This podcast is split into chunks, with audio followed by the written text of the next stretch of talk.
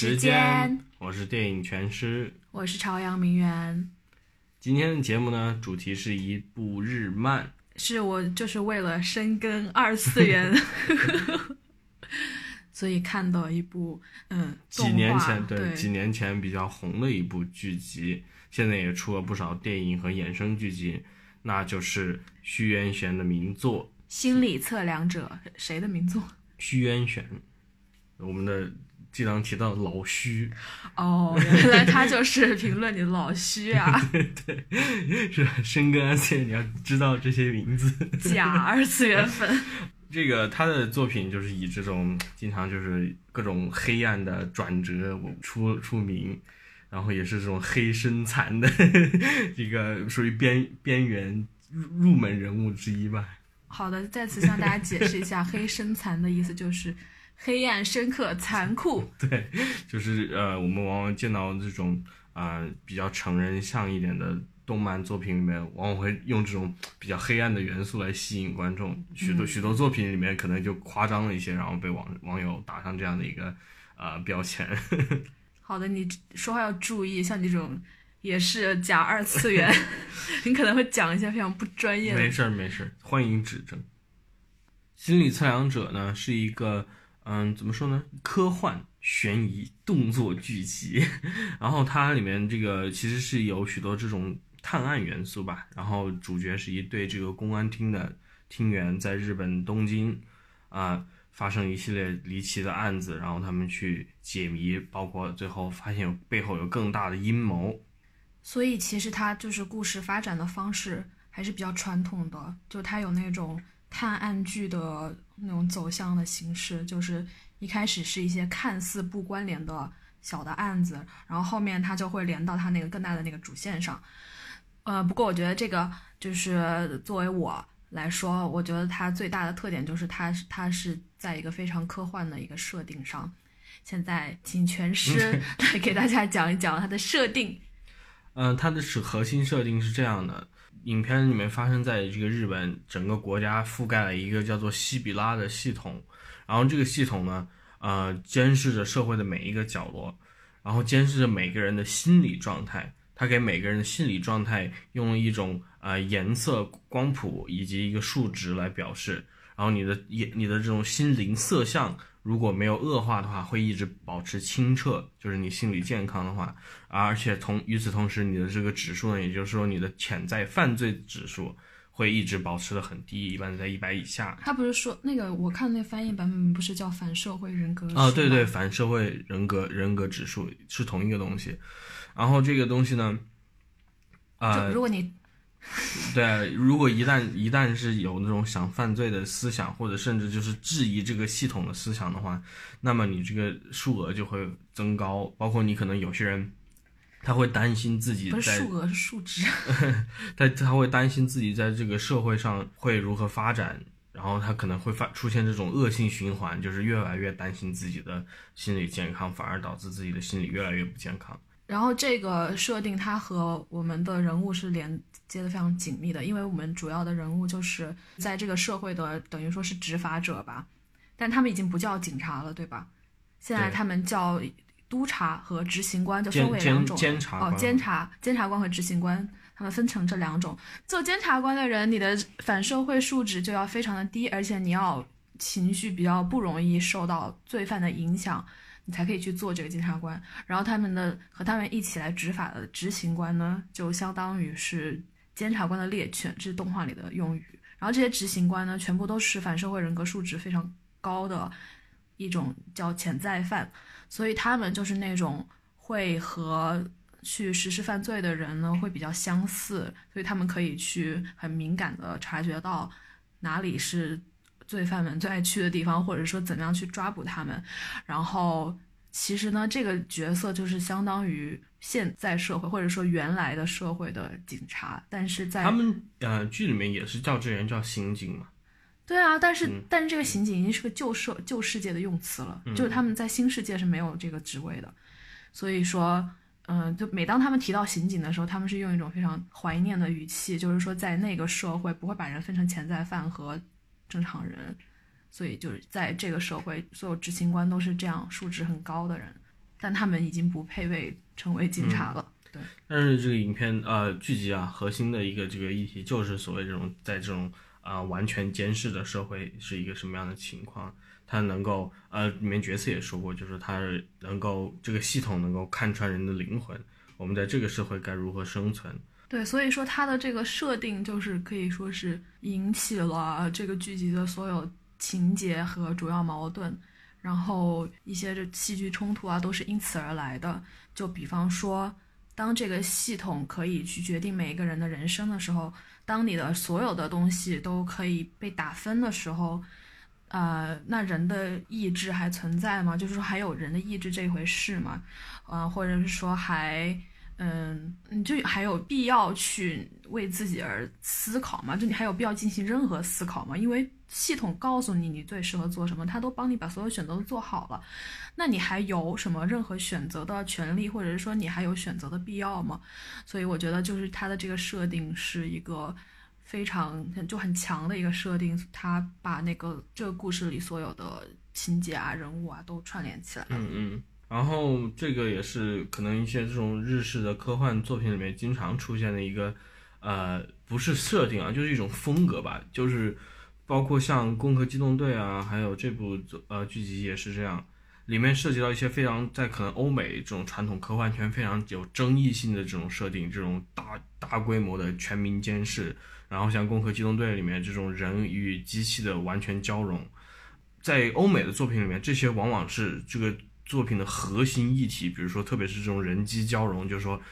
呃，一般就是这个角色他是他如果有变成了一个机械脑或者怎么样，他会想自己究竟是人还是机器，这往往贯穿这个作品的核心议题。监视也是一样的，我们在什么一九八四，甚至呃美丽新世界里面也看到，我们会非常直观的看到这个系统在辨别这个系统是否是好还是坏，或者是怎么样，我们要我们要对它。产生怎么样的一个戒备或者怎么样一个破解的方法，但是在日式的作品里面，这些设定往往都已经被里面的角色所接受为这种不可改变的一个现状了。像《攻壳机动队》里面没有没有什么角色去那么质疑自己究竟是人还是机器人，特别是里面这个主角。然后在《心理测量者》里面也是一样，西比拉系统大家都认识到其中的问题，就是你刚才说到的这个。人全部被分数化了，那究竟人的意义意义还在哪里？人独特的地方还在哪里？可是主角们即使会提到这一点，即使会想这些东西，但到头来他们说整个社会还是变好了，整个社会看起来还是很安全的，所以一切都反而被接受了。对，这也是我的一个疑问，就是说，这创造的到底是一个乌托邦还是一个反乌托邦的世界呢？因为就它也是有一种美丽新世界的感觉，可是它不是创造了一个非常阴暗、非常压抑的社会，就你肯定也是有压抑的部分的。但就是说，这个世界是很有秩序，而且很阳光灿烂的。然后你可以看到它有很多的，就是科技发展带来的一些优势，所以。就我不觉得说，就你说它里面的人物是接受了这个设定，因为他们是生活在这个里面生活了很久，很有很多人从一出生开始就从来没有做过选择，比方说小就女主角小猪，然后所以说当他需要去做选择的时候，他没有办法，因为他没做过选择嘛。但我觉得就是说，但这不是这个作品的意图，就是这个作品不是。他没有，就是告诉观众，就我们作为观众来说，我们不会去接受这个世界啊，因为我们的世界不是这样子，所以我觉得就是，就还是有思辨性在的，因为我们作为观众和人物是不一样的。那那是必然嘛，但就是像我说的，啊，你看，包括像啊少数派报告嘛，里面这个他这种犯罪的预判这个相似的元素，在这个作品里面，就是西比拉即使出了问题。犯罪的这种判判决形式依旧保留了，而不是像买那个少数派报告里面一定要这个系统是要被瓦解的。作者的这种去对待这个设定的方式是完全不同的。对，但是但我看的过程中，我就会很希望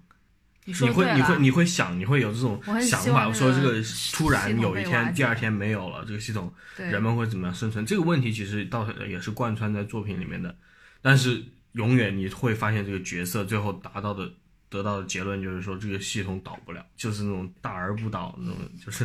too 也 big 没 to fail。你不知道，你没看到第三季最后，你不知道他们怎么说，毕竟是一个剧集嘛，对，还没有结束呢。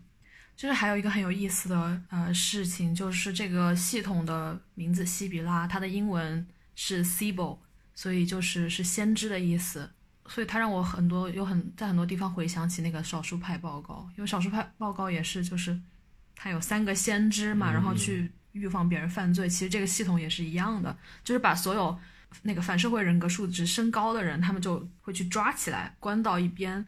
然后那些人会等于说失去在这个社会上嗯行走的那种自由。对，就也像先知一样，就是他们会去预防一个没有发生的犯罪。这个其实就是很多嗯这种赛博朋克类型的作品里面，不你说这个社会发展的很好，但是我们看剧集看到后面就会发现，会指出就是说这个社会它有专门的就是角落，它是这个机器覆盖不到的，然后很多人住在那里，它就是说这是以前发生过战争的地方，然后所所以那些就是很多相当于贫民窟一样的地方，这些地方就没有那么严格的监视。所以它也有这种对比，就是其实这个系统它有一定程度在放任一些底层的这个就所谓无法改造的人群。不，可我看到的感觉是这样子的，就是它的那些街区是非常的废弃的，就是说它无法覆盖到的地方，在那里生活的人，我没有觉得它有很多哎。嗯，就就很少，而且就是他这些人不会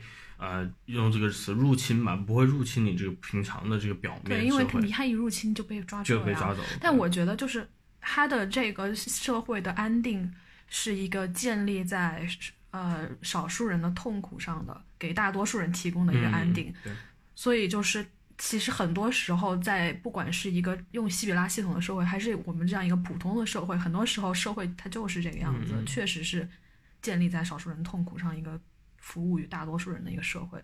所以就是我觉得它也是一种用一种比较夸张的设定去反映了这个问题。嗯嗯。然后这次我其实是第二次看了，第一次看的时候是很好几年前了嘛，那个剧刚出来可能两年的时候，那时候我有机会在这个网飞的平台上面看了这个剧，当时就非常的觉得挺惊喜的，因为我好也那段时间好久没有看过这种相当于针对于成成年人的动画剧集了。我平常看这种动画也少，所以这次那次刚看的时候，挺确实让我呃惊奇的。然后里面的这些角色，我觉得首先一点在风格上也是挺酷了，那种嗯、非常酷炫的西邋遢的西装，但是酷炫但又呃邋遢但又不失酷炫的西装打扮，嗯，然后还有里面那些。呃，那种高科技的东西啊，甚至动作戏的编排啊，我就觉得质量都挺高的。嗯，这次看的话，我其实有一个不不一样的感受。这次看的话，嗯，他们就说这些警察啊等等，他们要用，特别是督察人物，他们要用这些反社会人格数字低的人。但是就是这个，其实我觉得，嗯，这个系统是无法套用于我们现实社会的，因为在现实社会里面，就是无很多这种研究已经调研过。有权利的人，往往都是有反和很很强反社会人格的人，这种银行的什么高管、政客，包括特别是这种执法机构的高层等等，这些人的这种反社会倾向会非常严重。不，但你要想，这是它是一个因还是一个果呢？你说是什么是因？就是他的反社会人格倾向是因为他有这个倾向，所以他可以做高管，还是因为他做了啊才变成这样子？都应该是一个相互的，因为就是说，就是这种权，就是非常有大权力的这个位置，他会激发人去以这种更反社会的，就是以更加冷漠的一个情感去面对身边其他的人，对，然后，然后也也是正是更加可能更加呃怎么说呢，就是更加冷酷的一些人，他们会更好的去完成任务，能爬上这个梯子。对啊，我觉得是嗯的，就是你一个很善良、很纯真的人是不会在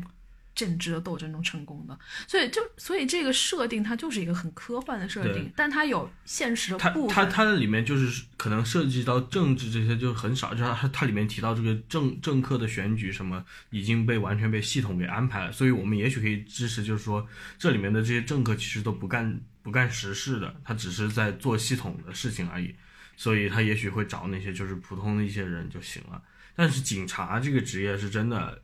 在特别在美国做这种调研，就是说美国包括警察入呃入职考试，他们都会专门筛选那些更加有暴力倾向的，呃，就是选取啊更加有暴力倾向的、更加有反社会人格、更不容易给别人产生共情的这些人。所以我觉得，就是他在一个科幻的设定下，有很多就是和现实可以接轨的部分。比方说，就我们讲的，他们在呃这样一个他们的那种公安系统里面有两种人嘛，一种是督察监察官，一种是执行官。然后这种执行官呢，就相当于旧世界里面的警察。然后这些警察呢，确实全部都是反社会素质很高的人，因为就是像你刚刚说的，他们会跟。就是他们会更敏锐的去发现真正的罪犯是怎么想的，去可以去更好的，就是说去追捕他们，啊，然后呢也不会去像一个就是说很素质很低的人一样去受到他们的影响进而升高，因为他们本来就很高了，所以我觉得就是是一个很比较方便、比较合适的一个职业，所以说他们这样的一个体现。其实确实是很能反馈，呃，反映现实社会的，因为就是你像你说这个职业，可能他们就是这个样子的，有一些这样的特征，所以才能去很好的做这个职业嘛。但也同时，他就是告诉我们，就是你可能两个人的心理的那种前提是一样的，就比方说他们反反社会素质都很高，但是是什么让你是一个潜在犯，而不是一个真正的罪犯呢？所以就在这个中间，他其实是有一个个人的一个选择的。就是就是这个选择造成的这其他所有的一个差别。对，然后这个其实又让我想起来啊，挺有名的，也算是可能这个里面会借用的一个设定，就是这个这种人格测试的东西，之前在《银翼杀手》里面也出现过，《银翼杀手》里面有那个 Void Conf 测试，就是测试你是一个真正的人类还是一个呃这种复制人。它这个测试就测试你会不会产生这个共情能力，如果没有共情能力或者这种不达标的话，你就是一个复制人。所以我觉得这这种怎么说呢？人格测试的东西，啊，大家平时也喜欢做，包括等等。他不是测他会不会做梦吗？不不不，这个这个只是其中一个问题，一系列问题嘛。然后它这种东西，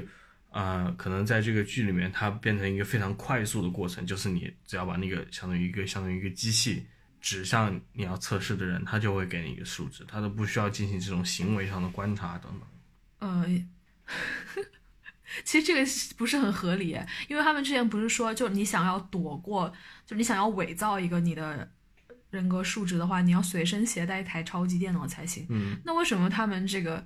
就是他们拿的这个东西名叫支配者，对吧？就为什么执行官拿着支配者随时就能测出来人家的数值？因为他说就是他是直接。联系到那个西比拉系统里面，然后是给了最高优先级。哦，所以就是，所以可以最快的计算出来的。好的。但是就是像像像呃，你刚才提到的嘛，这个可能这个剧集啊，最核心的议题就是像你像说什么决定人是罪犯，而不是一个或者什么让人去成为一个罪犯，因为这里面几个核心角色，他都是这种数值非常高的人。然后其中那些正面角色也，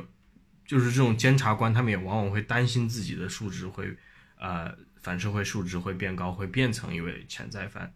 他们这种忧虑啊等等，我觉得这还是这个剧集一些可能核心的议题，就是究竟是什么会让一个人变成一个罪犯，然后有多少这里面有多少究竟是自个人的选择，还是这个外部社会带来的东西？嗯，对，我觉得这个是就很。重要的一个主题吧，然后还有就是什么，就比方说，就是去思考这个系统的合理性嘛，就是说你衡量人的标准到底是什么，就是这样一个用分数来把人归归位的一个社会到底合不合理，然后就人到底有没有选择自由？我觉得就是选择是一个非常重要的事情，就是他就是说关于犯罪的这个，其实是他的一个缩影，就是他用这个做一个切入点去来讲选择这个事情。就因为你不光光是在你的数值很高的时候，你选择犯罪还是不犯罪，不光是这样一个选择，还有就是像小猪，就女主角她的朋友，比方说他们升学考试就不像我们是做题嘛，他们可能就是说去测你的数值，就像你。你你的天赋在哪里？怎么样？然后他们就会把你分配到社会的部各种部门去，可以做什么样的工作，就直接把你嗯嗯分配了。然后呢，所有人都在羡慕小猪，因为小猪是一个分数巨高，然后跟哪里都匹配的人，所以所有人都羡慕小猪，他可以选择。可以说小猪是这个剧集里面唯一一个可以就我们看到唯一一个可以去做选择的人，他可以选择任何的工作，因为他分数很好，然后他也可以选择使用支配者还是嗯不使用支配者，就是他在面对一个罪犯的时候，他可以选择去做一个什么样的事情，所以我觉得这个选择的主题在他身上体现的特别多，然后也是一个就很核心的一个事情。嗯嗯，就是可能怎么评判人的标准就在这里嘛。对啊，对啊，就是说，可能就是说是你做的选择，让你成为了一个怎么样的人。就是说，不是说有什么内在的东西，就从你一出生就决定了你到底是什一个什么样的人，而是你在你人生中往后做的每一个选择是这样，是这些东西来决定你的是一个怎么样的人的。所以，其实剧集发展到后面，就是涉及到可能更加在探讨这个系统的生成机制的时候，我反而觉得，嗯。就是还是挺有意思的，毕竟是个核心设定嘛。但可能这个怎么说呢？思思考的力度或者深度就可能就没有那么，毕竟是一个进入一个核心设定的东西，它相当于是完全是剧本，怎么说就是怎么样了，反正都是编的嘛，而不是更加基于这个人物来做出的这种啊剧情上的发展。有一点就是从通过这个。啊，执行官剿孽的这个角度可能有一点，但是其实我觉得并没有之前的那么强了。你说剧集发展到后期吗？对对，嗯，我觉得对，我觉得这个剧集还主要是一个走那种爽，就是看着爽，然后就是有一种悬疑解谜元素的一个剧集，就不是那种什么特别深刻的剧集。嗯嗯，它里面这些设定，在我们刚才提到，也就是很多各种科幻设定的一个大杂大杂烩。对，而且它那设，它这个世界就做的非常吸引人，就是它会有一些很小的一个地方，让你觉得哇，科技发展到一键换装，对，科技发展到这种程度，其实是挺就挺开心的。然后什么有一个你的智能小管家，然后每天都开开心心的，然后家里的什么装潢也是一键变换，反正我觉得挺好玩的，就是你会。我觉得我还就我个人还蛮向往这样一个科科技高度发达的社会啊！我不是说我向往这个系统，嗯嗯，但有时候也很向往，因为我不知道自己想干嘛，就我想要系统帮我做个选择。我们都想要，可能就是这种方向的便利，这个我觉得是无可厚非的。但就是像你说的两点，就是究竟是这个系统给你做选择，究竟是完全的一个纯外在的，就是指哪儿你去哪儿，这种完全被他人。控制的这样一个生活，还是你在某种程度上参与了系统，你某种程度上能够发现自己在这个参与过程中发现自己，来给自己制定一条道路等等，这是完全两个不一样的情况嘛？这有这种系统存在，也分就是不像剧集里面这样给出来一个相当于黑箱，就是谁也不能去呃知道里面的秘密，或者还是一个更加可能要说一个词叫做更加民主吧，大家参与的一个系统。我觉得这样系统是不可能存在的。如果存在，它一定就是黑幕，就就是是一个控制群众的一个手段。就它真正的科学性，我觉得是，就从科学上来说，我觉得它是一个不可能存在的一个东西。如果存在，它就是一个政治手段。反正我觉得这个剧集它也体现了这有一个剧集美剧啊，叫做那个疑犯追踪吗？不知道。Person of interest。你这我不知道。他那个剧集里面就是有这样一个电脑系统。啊。这个电脑系统也是就是。监控一切，然后它可以使就是随时发现犯罪，也是这样一个关于犯罪的东西。嗯，它它会就是整个人相当于有个人工智能的这个元素在里面了。嗯，它但是发现随时发现犯罪和他预知犯罪就是两个事情啊，而且就他所以他就没有这种一个道德的一个困境，就是说你还没犯罪的时候你不是罪犯，到底应该把你怎么样？就这个事情。他他他他他有，但是就是你看你。呃，能不能及时吧？这个这个在那个剧集里面比较模糊一点，但是在是在他那个剧集里面也强，疑犯追踪里面也强调，就是这个系统必须要是一个无人，没有人能够滥滥用的系统，没有人能够接触到的系统，跟这个呃可能设定也是一样，就是除了最少的几个人以外，没有人能知道这个系统的真相一样的。他就是最少几个人不是人吗？对啊，对，他就是说谁，Who watches the watchman？对呀。我们还看了那个，嗯，国家公敌。哦，对，现在讲的，确实有一点，就是都是那种，呃，监，就是对全部的一个监控。然后，那你谁来监控这些监控者呢？对对，像呃，《国家公敌》也给大家简单介绍一下，是一部九九八年的美国电影，威尔史密斯主演的，托尼斯科特导演。这个片子里面就是说，美国的国安局已经开发出足够的科技，能够随时监控，利用卫星啊、窃听啊等等监控自己的公民。这个当然在十年之后得到了应验，就是国安局确实有这样一个系统，通过，而而且在十年之后是通过大家的智智能设备，随时随地的可以。监控可以可以呃察觉大家的数据，所以这样的作品可能多多少少都有一些前瞻性，我觉得，特别是越早出来的这种早一批的，都是看的都挺准的。说实话，当然我不是说我们的未来就会变成一个被呃人工智能系统支配的这样一个，至少目前还没有，因为因为现在的话，其实这个超级电脑的这个呃水平没有达到那么强。因为，因为我们经常谈的这种监控，就是包括大数据分析啊，就是非要需要非常高强度的计算能力。也许到某一天，你这个计算能力达到足够的水平，我们可能再需要担心这些事情。目前还是没有。但有很多时候，就是大家会说，也许这也是一个双刃剑啊。因为我不说监控是好的，我当然不想被监控了，但就是。你不能说大数据是毫无用处的，或者是说这些科技手段是没有用处的，他们肯定有有用处的时候。关键是你怎么用他们呢？而且就是谁谁控制人怎么用他们呢？就你你拿它监控已经犯罪的人，当然我们就是觉得是好的，你可以很快的去控制这个。那你让他监监控一些很无辜的人，那肯定就是不行。但这其中的这些准则和标准，那谁控制得了呢？所以这是问题所在。是的，是的，这就是其实相当于呃很多这种新时代新媒体的学者研究互联网的这些一个核心的意识就是这个，因为互联网的诞生，它是诞生于一个怎么说呢？可能有点这种乌托邦的，就是特别早期的这个互联网的缔造者，他们都是想就是这样一个空间，完全民主的一个世界，大家都所有人都可以在里面发发自己想说的话，都可以自由的交流。但是结果呢，变成互联网现在成为了最大的监控中心之一。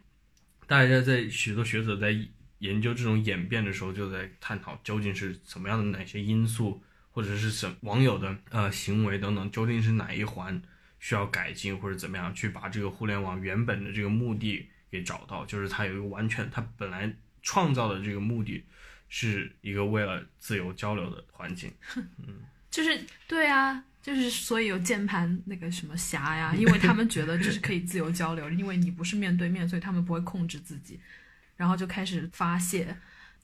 但是早期互联网不是这样，早期互联网没什么键盘侠，早期互联网因为这个门槛高，所以大家自己做网页，自己在网页里面写东西，然后到别人的网页去看，可能这样，然后这样的东西的话。真正里面可能这种谩骂或者东西很少，因为那时候你你你骂的功夫都挺多。对啊，但是你不能说，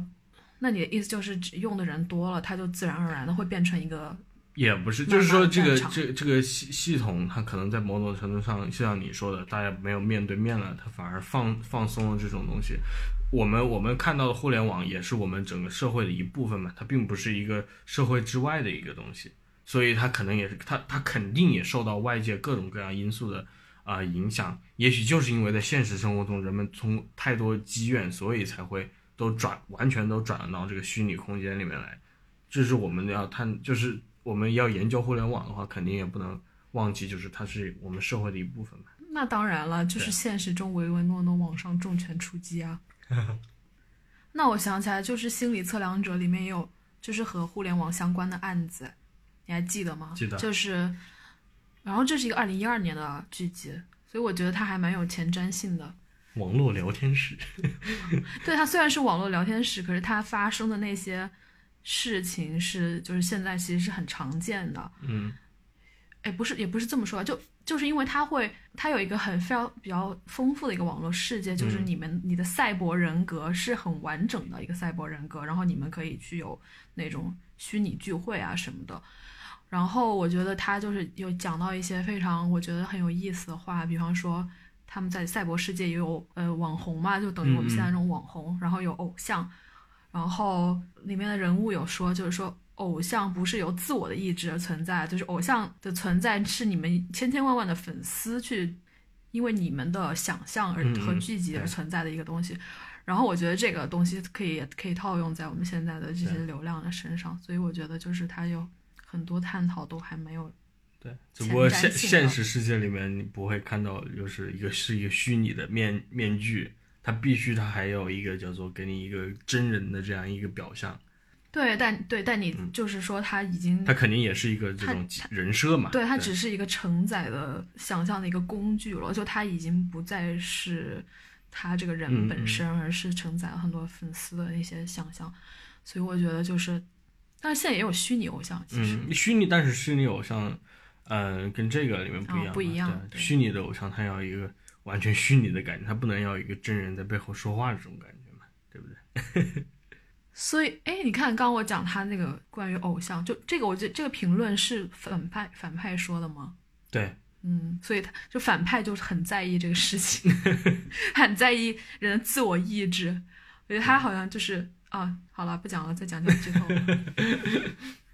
所以嗯，大家如果没看过的话，还是非常推荐去看一下，比较比较紧凑，节奏比较快，嗯，比较刺激的一部作品。然后而且呢，看上去会有很聪明的感觉，因为里面会经常引经据典。哦，对对对对对，很喜欢那个哇，那个反派真的是一个掉书袋大王，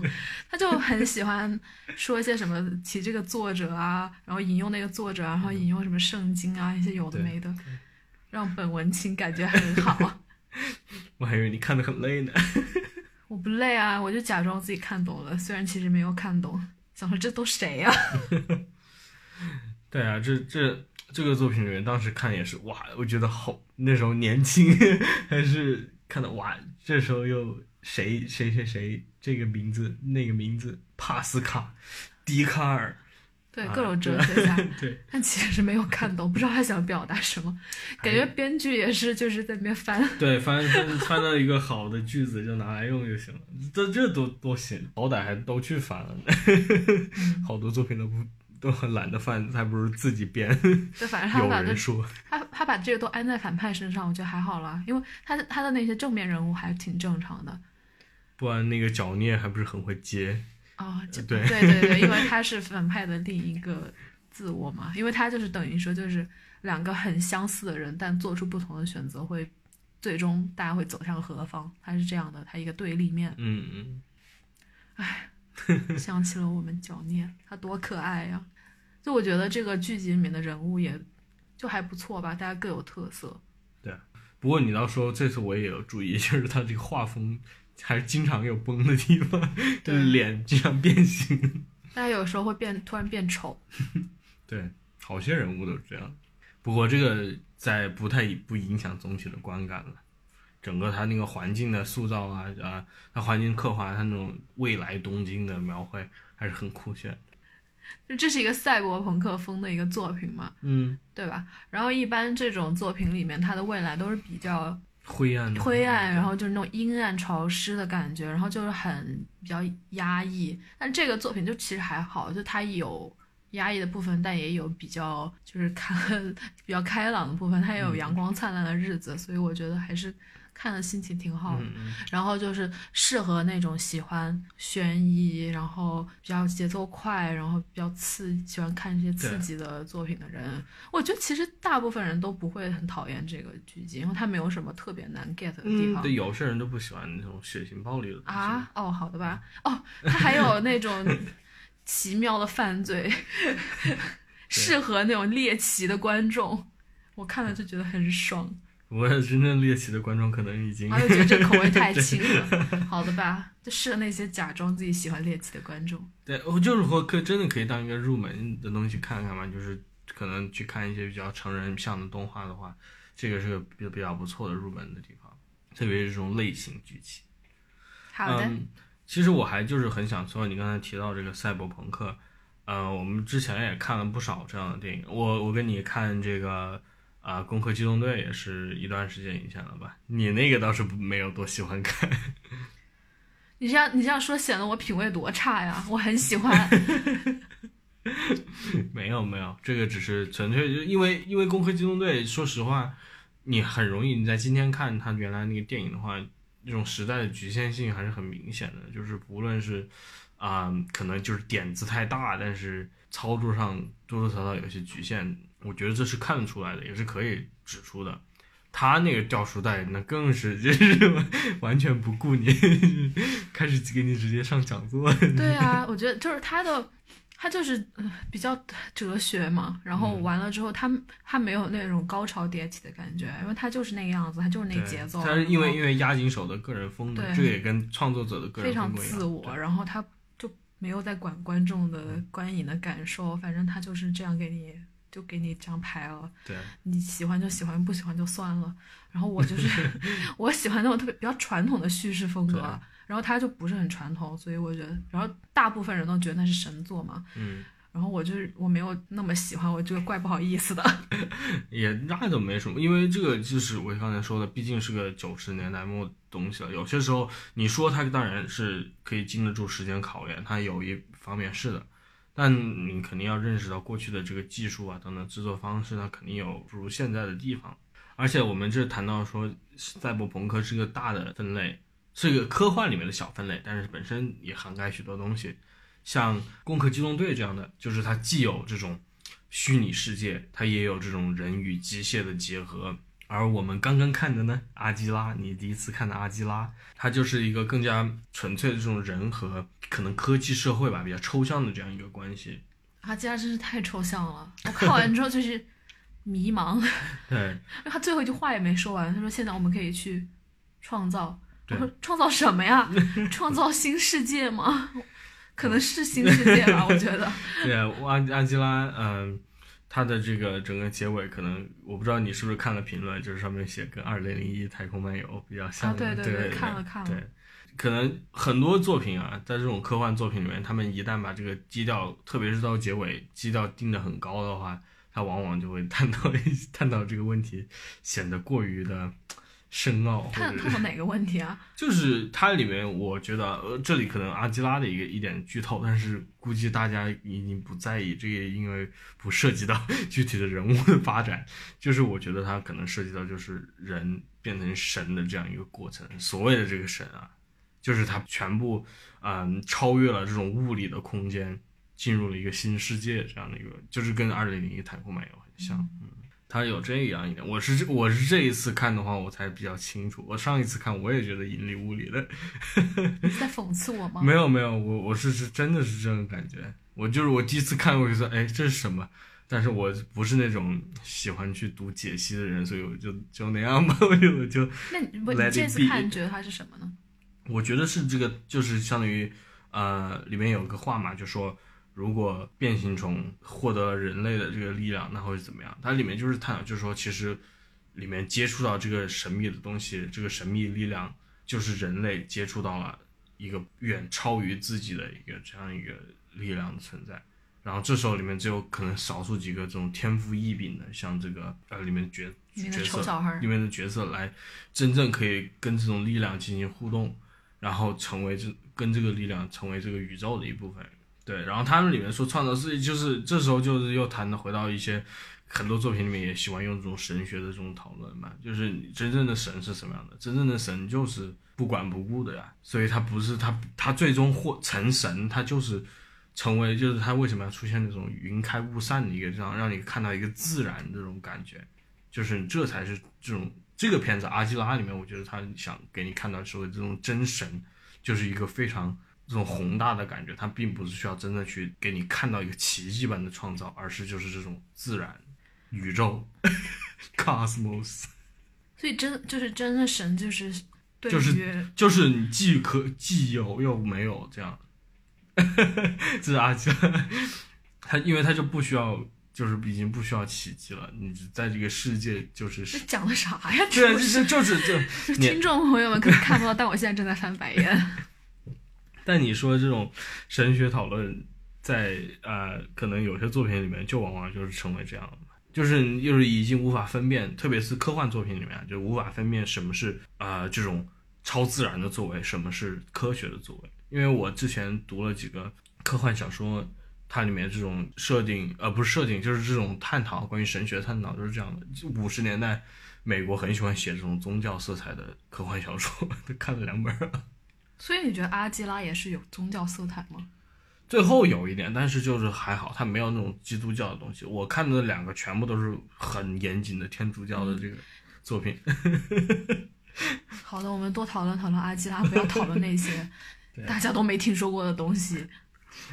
阿基拉的话，我这次看的话，还是觉得，嗯、作画呀什么的都还挺，因为那个时候确实你要想象一下，在八十年代画成这么复杂的一个东西，真的是非常，一是费功夫，二就是真的你可以看着这种挑战性和狂野，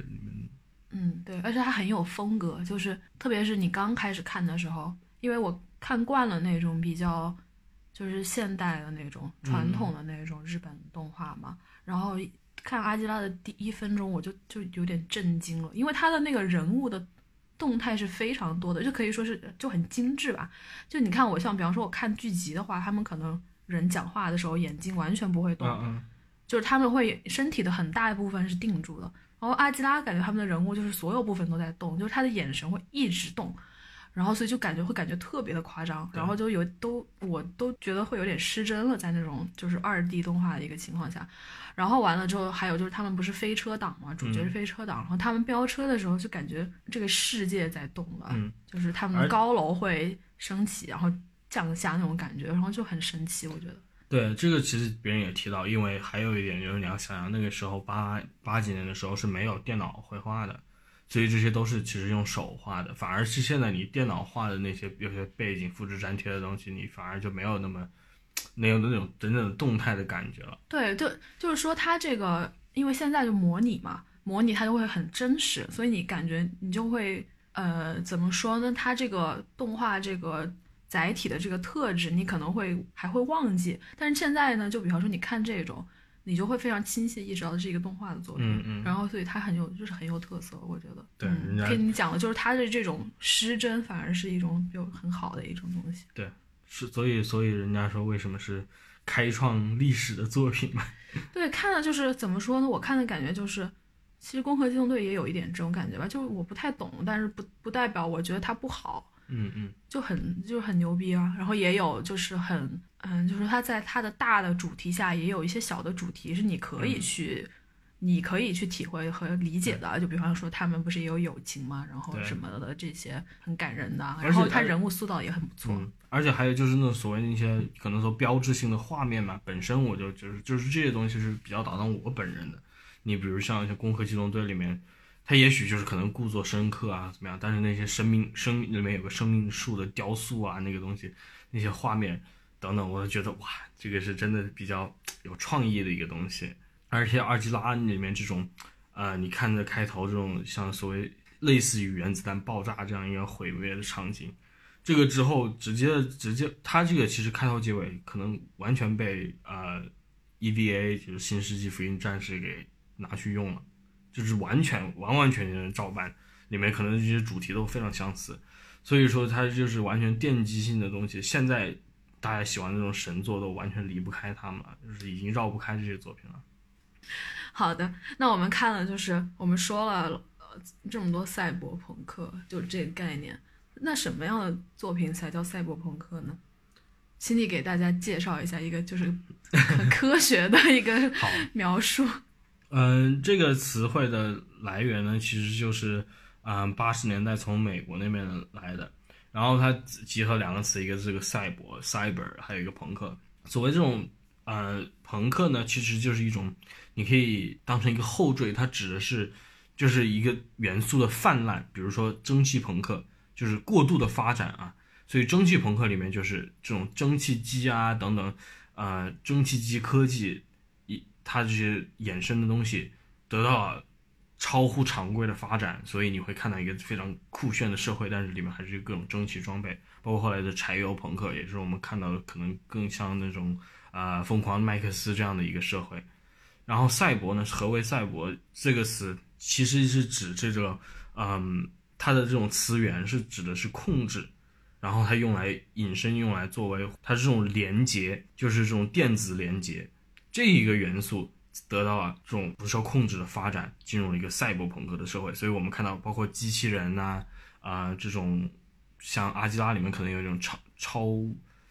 啊超自然能力啊，这些东西都是这种现代科学、这种电子科学的一个不节制的发展的成果。那不就是我们现在的社会吗？我们只是不酷炫而已。我们我们酷炫的，然后很当时的这个呃几个那种赛博朋克的名人，像什么 William Gibson 这样的作家，他们也都提出，就是他们心中的赛博朋克是什么呢？这个赛博朋克作为一个艺术类型是什么样的？就是叫做 high tech low life，就是你有高科技，但是你的生活水平，包括你的生活的这里面的人，处于一个非常低下的状态，你的生活的这种质量。哎，那瓦瓦瓦力是吗？瓦力呃有有这个影响，但我觉得可能不完全是因为因为机器人本身也是一个这种类型嘛，包括这种末世的东西，这个东西只可能几个类型在交叉，它并不是同时呃并不是一个先后嘛，这种末世，因为瓦力它更多有一个末世，然后机器人的故事在里面。嗯，我只是因为对他那个肥胖到不能动的人的印嗯它象很深它里面，你比如说赛机谈到机器人的话，赛博朋克一个经典作品就是《机械战警》，美国的一个电影，里面啊、呃它的背景是什么？就是一个已经成为犯罪之都的底特律，然后这时候警察没有办法打击犯罪了，他们通过一个公司来造出了一个机械机器人警察，然后这个警察去执法，然后那个作品也是就是对这种过度的商业化的社会啊，这种滥用暴力等等这样一个讽刺。所以呃，赛博朋克这是为什么它包含的东西很多，它既可以有这种黑客帝国这样的进入一个赛博空间啊，这种 cyberspace 网络空间，还有一种就是可能更加硬派的那种机器人的东西，也是一种，因为它也是属于一个电子元件的发展嘛。我们看的那些什么剧集，新新的一些剧集，像什么《西部世界》，可以说也是这样的。好的，感谢全师为大家带来的讲解。这要说是《西部世界》里面对于这种人的控制，我们看了几部了，我们这我没看过《西部世界》，不不西部世界》《西部世界》的第三季嘛，就是它有这种呃电子控呃电子监控的这个，包括人的这个社会走向啊等等，它也有这个里面里面那个系统就是它会给每一个人规划人生的方向，那很棒啊，感谢 但是就是有些人就是要惨死，有些人就是要可以过得好，就是这样。啊！对，为什么？它它它里面它会这个系统它会规划所有的内容，就是无论是你的职业还是怎么样，它会规划整个社会的走向，包括犯罪等等。死啊？因为就有些人他必然就是要被淘汰，因为他这里面社会就是，所以说这个讨他那个剧集设定啊讨论的地方还是挺有意思哎，的，这不是抄袭吗？就是它有很多互相借鉴的地方嘛。然后我们看的另外一个这个叫做嗯开拓者 Devs 开发者这个剧集里面还不是就是关于未来。关于如果我们能预知未来，我人的这个自由意志在哪里等等。自由意志真是一个永恒的话题。对，还有这种到最后也是神学讨论，你这样谈说起来，所以这种作品对吧？这就是为什么那些科学家最后都 皈依宗教的原因没有吗？没有没有几个大家想不通。没有几个科学家皈依宗，不要不要以以牛顿 牛顿，那是因为就是特例，他就是探知了宇宙的奥秘，然后发现就 没有。特例特例。现代科学家里面就是宗教人士非常少之又少，百分之一点二点几这样。可以，嗯好吧，好吧，那今天的话题就到这里。也许我们以后有新的这种赛博作品可以继续拿出来说，可能探讨一些别的经典作品吧。好的，OK，谢谢大家收听，拜拜拜拜。